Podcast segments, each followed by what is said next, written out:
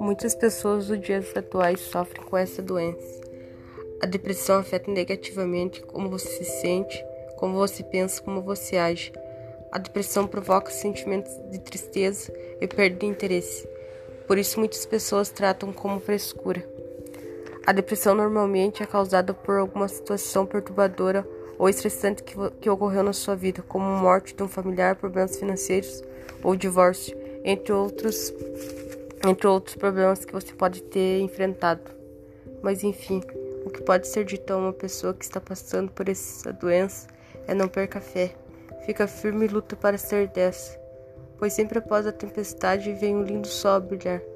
A vida tem muitas coisas boas a oferecer. O choro pode durar uma noite, mas a alegria vem pela manhã.